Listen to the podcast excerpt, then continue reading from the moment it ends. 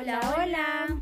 Bienvenidas y bienvenidos a Mimosas para Dos, un podcast hecho por amigas. En donde hablaremos de esas cosas de las que solemos sobrepensar en la vida adulta de los 20, las emociones y dudas de la vida, nuestros aprendizajes. Y de esas otras cosas de las que nunca nos hablaron y nos hubiera gustado saber.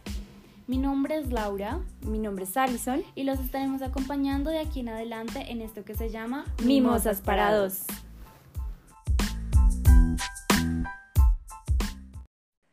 Hola, hola a todos, ¿cómo están? ¿Cómo les ha ido? ¿Qué tal su día, su semana? Buenos días, buenas noches, buenas tardes, no sé en qué horario nos estén escuchando. Nosotras volvimos para traerles un nuevo episodio. En esta ocasión vamos a hablar sobre los miedos o el miedo, porque sabemos que es como un tema del que a todos de una u otra forma nos toca como enfrentarnos y vivir. Y que no tiene edad, ¿no? O sea, yo me acuerdo que yo desde chiquita le tenía miedo a cosas simples como la oscuridad. Y ya cuando he, pues, he venido creciendo, pues obviamente mis miedos han cambiado, pero pues no ha cambiado el dejar de sentir miedo en alguna ocasión. O sea, en mi caso, uno súper, pues como, pues no sé si hubo, pero pues yo me acuerdo cuando yo era, pues ya como estaba en el colegio, pues en, en, mi casa siempre como que a mis hermanos también nos han como exigido mucho académicamente. O sea, yo me acuerdo que yo no podía perder materias.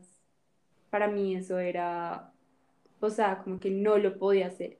Y cuando yo llegué a perder como una materia o algo así, o sea, el miedo que yo tenía de decirle a mi mamá que no me iba, o sea, yo pensaba que mi mamá, mejor dicho, me iba a regañar, me iba a decir que yo no sé qué, que bla, bla, bla. Pero pues, cuando ya llegó el momento de contarle, como que ya a la de Dios, pues no fue tan así como me lo imaginé en mi cabeza. Mm, sí, yo en mi caso no, pues no, no recuerdo muy bien como miedos de mi infancia. Tengo súper presentes los que vivo ahora. y es que en lo personal, como que a mí los miedos me han hecho como privarme de, de vivir ciertas experiencias o como de abrirme ¿sí? Básicamente me cerré y construí como ciertas barreras sobre, sobre mí y también hice como una narrativa de quién era yo y de lo que yo podía hacer. Entonces, la Alison básicamente hace un año no podía hablar en público para nada y la de ahora todavía le tiene pánico a eso, pero como que no, no podía expresarse como en voz alta eh, no podía compartir sus sentimientos, como que le daba pánico también ser vulnerable y decir como me está pasando esto. Y mm, no sé, mirar a la cara los miedos, así como tú decías que no era tan grave, también me ha hecho entender que, que, que vienen de algo, ¿sí? Como que tienen una historia, tienen un antecedente eh, y no son como algo irracional que simplemente estoy viviendo, sino que tengo que escucharlo Sí, porque pues a veces también como que esconden, pues no sé si, si las esconden, pero sí muestran las inseguridades que uno puede tener. O sea, por ejemplo, no sé, a mí también me da miedo como, pues no sé si me, no sé si eso sea miedo, empezando por ahí, pero por ejemplo, en el relacionarme con otras personas, como que ser socialmente abierta, pues a mí me da un poquito de miedito, porque pues es lo que tú dices, hay ciertas inseguridades en las que yo todavía estoy trabajando y que hacen que eso como que se, se potencie más, no sé si así se dice. Sí. Y también sabes que, que usualmente el miedo viene con vergüenza. Siento yo que como que uno trata de decir, no, esto no me pasa, como no, a mí no me da pena hablarle a otras personas o a mí no me da pena, qué sé yo, exponer en público, como que hay cierta necesidad de esconderlo, vergüenza, como pena. Pero no sé si eso viene como porque pues socialmente, pues si tú no le puedes, o sea, si tú no puedes hacer eso, pues como que ya estás mal. No sé si me hago entender. Sí, sí, sí, como, Entonces, que hay algo mal en mí por no poder hablar en público. otras personas o exponer o lo que sea lo que le tienen miedo. Y eso también hace como crear otros miedos, o sea, como que tú vas tapando, vas tapando un miedo con otro miedo, con otro miedo, y llega un punto en el que tú ya, como que, como tú dijiste, te encierras como en unas cuatro paredes en el que tú mismo también te haces la idea de que no puedes hacer esto, eh, no eres capaz de esto, la gente va a pensar esto de mí y que te cierra totalmente. Y es que si bien como que el miedo, lo que desde siempre, ¿no? Porque es algo como también muy primigenio, como muy antiguo, es como proteger, ¿no? Entonces, ves al león y pues el miedo, corre, haz algo, escóndete. Y, y acá es lo mismo, como tratar de protegerte de, no sé, una exposición o, o a ser vulnerable o a que otros puedan hablar o a que otros puedan decir como, ay, pero esa Alison no sabe explicar nada. Entonces es como, ah. Es verdad. Y, y sabes, ahí también como que rescataría que, y que a mí se me hace súper loco, es lo rápido que trabaja la cabeza con los miedos. Porque no es solamente tenerlos, sino como el trabajo de imaginación, de escenarios, que crea tu cabeza con una cosa chiquita. Por ejemplo, yo haría en Instagram, es que también uno como que romantiza un poco el tema del miedo, ¿no? Entonces yo he visto que hay como, pues sí, personas que dicen como, deja el miedo y lánzate, ve por eso que quieres, como, hazlo, pero como, ¿qué es lo peor que puede pasar, no? Y entonces es eso mismo, la mente, pues tengo mil y un escenarios de lo peor que pueden pasar y por eso no lo quiero hacer. O sea, no me preguntes eso porque me lo puedo imaginar.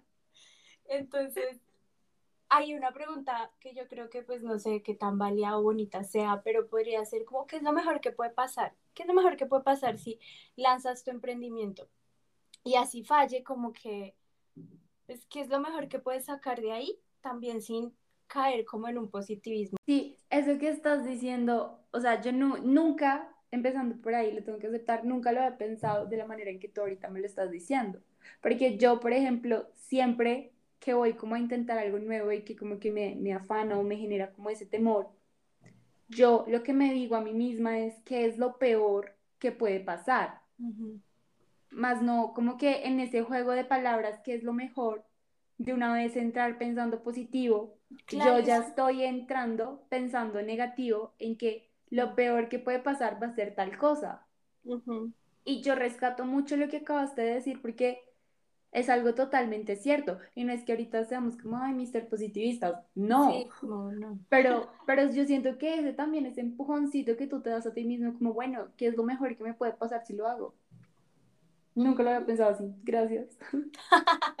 Hablando de manera como más específica, no sé si podamos como que hablar de en qué situaciones o qué situaciones generales a uno le pueden dar miedo. O sea, por ejemplo, no sé si la presión que a uno le ejerce la familia, como lo que se espera de uno, hace que a uno, pues no es que a uno ande todo el tiempo con miedo de que no va a cumplir con eso, pero sí como que de pronto se niega a hacer ciertas cosas por miedo a no cumplir con esas otras cosas. O sea, yo me niego, no sé, a, hacer X o Y actividad porque mi familia me va a ver de cierta manera, entonces ya, nada, me, me cierro a esa experiencia, por ejemplo. Y como, como me a no cumplir las expectativas de otros, como así sean amigos. Y de pronto también eso fue lo que estábamos hablando y creo que nosotras siempre lo decimos y también de pronto esta viene de la sociedad y es por ejemplo el miedo a estar sola. O sea, cuando uno se pregunta, yo por qué tengo miedo a estar sola y a veces también la respuesta es porque a mí me da miedo el que piensen que no sé que me voy a quedar siempre soltera o que me, me da miedo porque la gente piensa que dicen que soy una asocial, nadie me quiere, todos me odian. Entonces como que eso también influye un montón. Incluso a veces no se necesita que otra persona te diga algo, sino uno con sus propias expectativas, como que uno se genera como un, una vara altísima de lo que tiene que hacer y de cómo lo tiene que hacer y de como, como que a veces ni siquiera te llenan a ti, sino es para dar cierta imagen, entonces tengo que verme de 90, 60, 90, porque entonces si no, no soy exitosa o no, no me voy a ver, no voy a dar esta imagen y entonces como que... Ahí va la inseguridad y después va el miedo.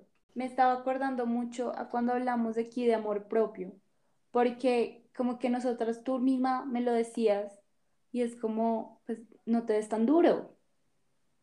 O sea, no te des tan duro que tú estás haciéndolo bien con lo que tienes. Sí, lo estás, o sea, haces lo que puedes con lo que tienes. Exacto. Y así es con todo, como que, pero sabes que también siento que eso es algo de, de, como, no sé si de todas las mujeres, pero algo generalizado, como de nosotras, como que yo veo como la sociedad le exige, ¿no? Entonces, tienes que ser la mamá perfecta si eres mamá. Y, y, entonces dedicarte a tus hijos 100%. Y si eres empresaria, entonces tienes que ser pues la empresaria organizada, perfecta, todo lo hace súper bien. Como una Barbie. O sea, la Barbie lo puede, lo puede todo. Barbie sé, ¿cómo es el eslogan? Barbie sé lo que quiere ser. Puede ser lo que quiera ser, sí. Exacto. Y, y eso también va muy con los hombres, porque si tú no te has dado cuenta, pues estamos en una sociedad pues machista, en la que también no, al hombre, al hombre, al hombre no se le permite tener miedo. no, y, y, ni siquiera siente miedo, o sea, él puede equivocarse, él puede no hacer un trabajo bien hecho y, y, como que nadie va a salir a decirle, ay, pero ¿por qué no lo hiciste bien o por qué no lo hiciste perfecto? Él puede ser un papá mediocre y nadie sale a decirle, pero ¿qué clase de papá eres? No tiene miedo a, que se, a ser juzgado, por ejemplo. Sí, es verdad. Estoy totalmente de acuerdo. Esto como que me, me dio como un bajo. Como, El emoji al que le explota la cabeza fue como... Ah". ¿En qué mundo vivo?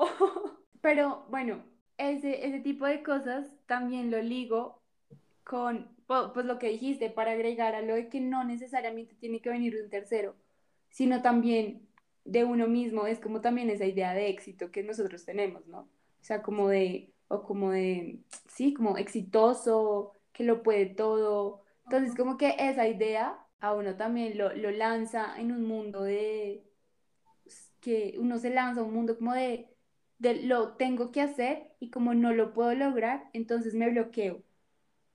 Sí. O yo no tengo todas las capacidades para lograr hacer eso. Entonces, sí, estoy muy de acuerdo con eso. Pero entonces ahí estaría la importancia como, como de cuestionarse, como y de entenderse y escucharse y preguntarse respecto al éxito, eso es lo que yo quiero, yo realmente quiero, no sé, ser mamá y si no lo tengo, entonces necesariamente me va a frustrar, como, o respecto a, no sé, el cuerpo ideal, entonces, ¿eso es realmente lo que yo quiero? nosotras lo hablamos alguna vez. Y es como que también el cómo procesar esas emociones. Porque siento que eso también pues es importante. O sea, porque tú lo misma lo dijiste, no es el romantizar de ya, lánzate a la de Dios, aquí fue, sino que uno en ese aquí fue, uno siente muchas cosas que a veces si no las procesa bien, por ejemplo, en el caso de que no salga las cosas como uno quiere, pues como que a uno lo va a afectar muchísimo. O sea, es como si a uno, como que toda esa potencia que uno lleva para como alcanzar la, el objetivo que uno quiere se agotara así. Entonces uno también puede tender a irse hacia un negativismo o que yo ya no lo vuelvo a intentar. Sí, o, yo no sirvo para nada, o yo no sirvo para los negocios. Y entonces otra vez vuelve a crearse un montón de historias, un montón de miedos, entonces no sirvo para los negocios, no sirvo para manejar plata, para ideas, no sirvo, no sirvo. Y entonces una bola grandísima, pero creo que eh, como que diariamente está la magia como en reescribirse, ¿sí?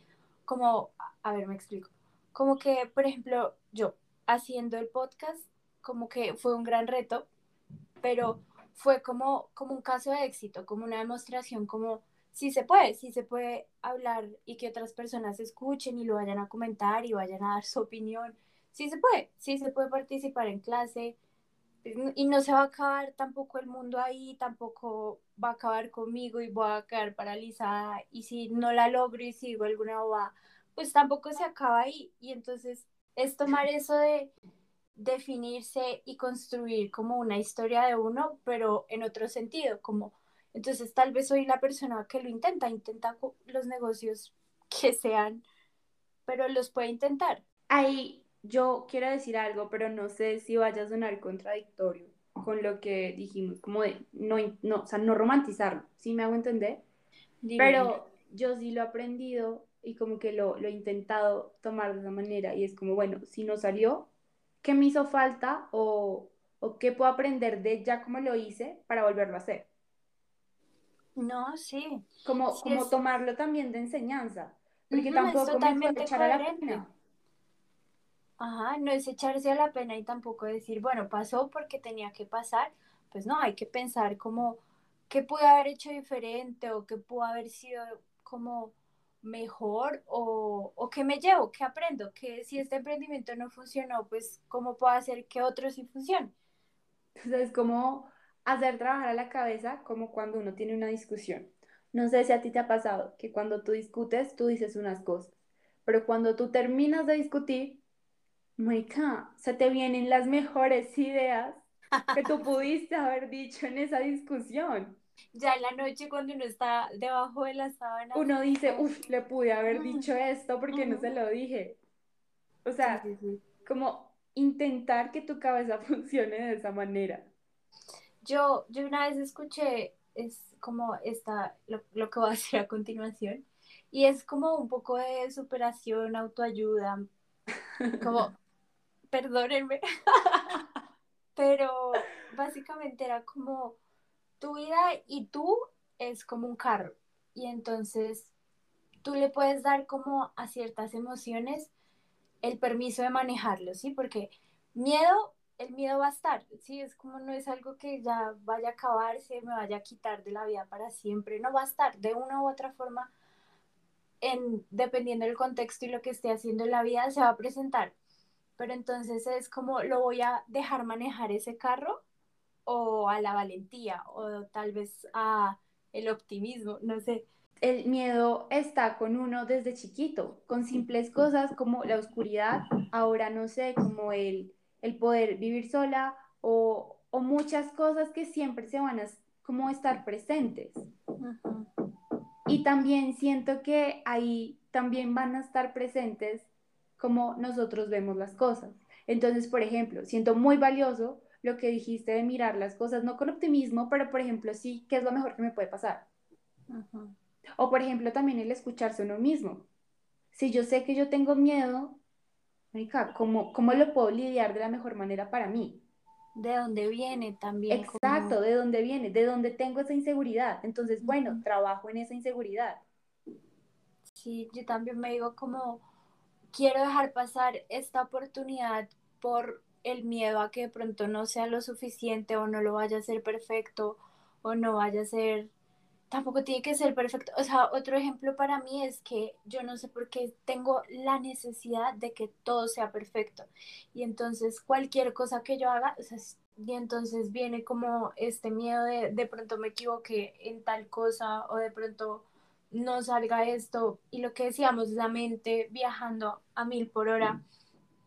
Pero entonces la pregunta es como yo me quiero cohibir por tal miedo o yo me quiero privar de tal cosa por ese miedo, no sé si me hago entender, pero es como, como vale la pena darle tanto peso a eso que me asusta o que me pone nerviosa o que, no sé, me paraliza, o vale la pena, es más bien como darle una voz y sentirlo y ya, y dejarlo ahí. Una oportunidad. Entonces, en ese sentido, planeamos como una actividad que nos gustaría que pues hicieran. Lo que vamos a hacer es que vamos a escribir una carta, pero entonces esta carta la escribe el miedo para nosotras mismas. Entonces, por ejemplo, eh, mi miedo me va a escribir, querida Alison, no sé, lo que tenga para decirme el miedo o que simplemente van a escribir y lo van a dejar salir y lo van a darle una voz, como hasta un nombre le pueden poner, como me llamo fulanito. Y soy, no sé, por ejemplo, esa voz que te dice que, que te tienes que quedar sola o que no, no, no eres amable, no sé. lo van a escuchar, simplemente que como no eres que... suficiente. Ajá. Y mm, es que al final, no sé, se van a dar cuenta que el miedo no es como este gran monstruo, como súper, no sé, gigante que nos paraliza, sino que es como también una voz vulnerable, puede ser de un niño, no sé, como de la infancia, de tu infancia, de alguien que está asustado o, sí, no sé, es vulnerable. Y, y en parte siento que, pues con esta actividad, hacemos ese trabajo que veníamos diciendo, como también de, de conocernos, de escucharnos, ¿no? Entonces, no sé, si, si ese miedo a mí me dice, no eres, no eres suficiente porque me afecta físicamente, pues yo voy a trabajar en también yo misma aceptarme físicamente para poder vencerlo, ¿sí me hago entender? O emocionalmente. O... Si de pronto alguien te dijo como, ay no, fea, y entonces es como, ¿eso realmente me define o eso realmente es coherente conmigo? Como que, no sé. no, sí, como, como, como yo siento que soy. Porque eso también es una vaina súper loca y súper contradictoria, porque a veces cuando nosotros nos empezamos a definir a nosotros mismos, entonces, no sé, nosotros decimos como inteligente, que yo no sé qué, como los mil y un objetivos, pero al momento del miedo también eso se nos olvida. Sí. Entonces, siento que esta actividad también nos va a ayudar a reconocernos y también como de una u otra forma callarlo, porque si yo sé que yo soy inteligente, entonces yo por qué me voy a, pues, a sentir mal por, por eso, si me hago entender, o como que si yo sé que yo soy valiente, pues entonces yo por qué me tengo que acallar para poder, o sea, como por esos pensamientos, por así decirlo o si yo sé que tengo, no sé, muchas cosas para contar porque me voy a quedar callada. Entonces, eso me dio como otra idea. A ver. Y la segunda parte de la actividad puede ser como de ti para ti, como ya no desde el miedo, sino de ti y, y puede ser como, por ejemplo, querida Alison, te doy como permiso para que intentes hablar en público, para que intentes ver toda la belleza que hay en ti, para que, eh, no sé, como, pues lo que sea que el miedo les dijo, como dense permiso para, para darse cuenta que tal vez no es así como lo dice. Sí. Como una autovalidación. Me parece, me gusta un montón. Me gusta un montón nosotras también podríamos como hacer nuestras propias cartas y, compartirlas como en una tarjetica, en un post en Instagram, como para que sea el resultado material de este episodio y siéntanse con toda la libertad del mundo si nos quieren compartir las de ustedes.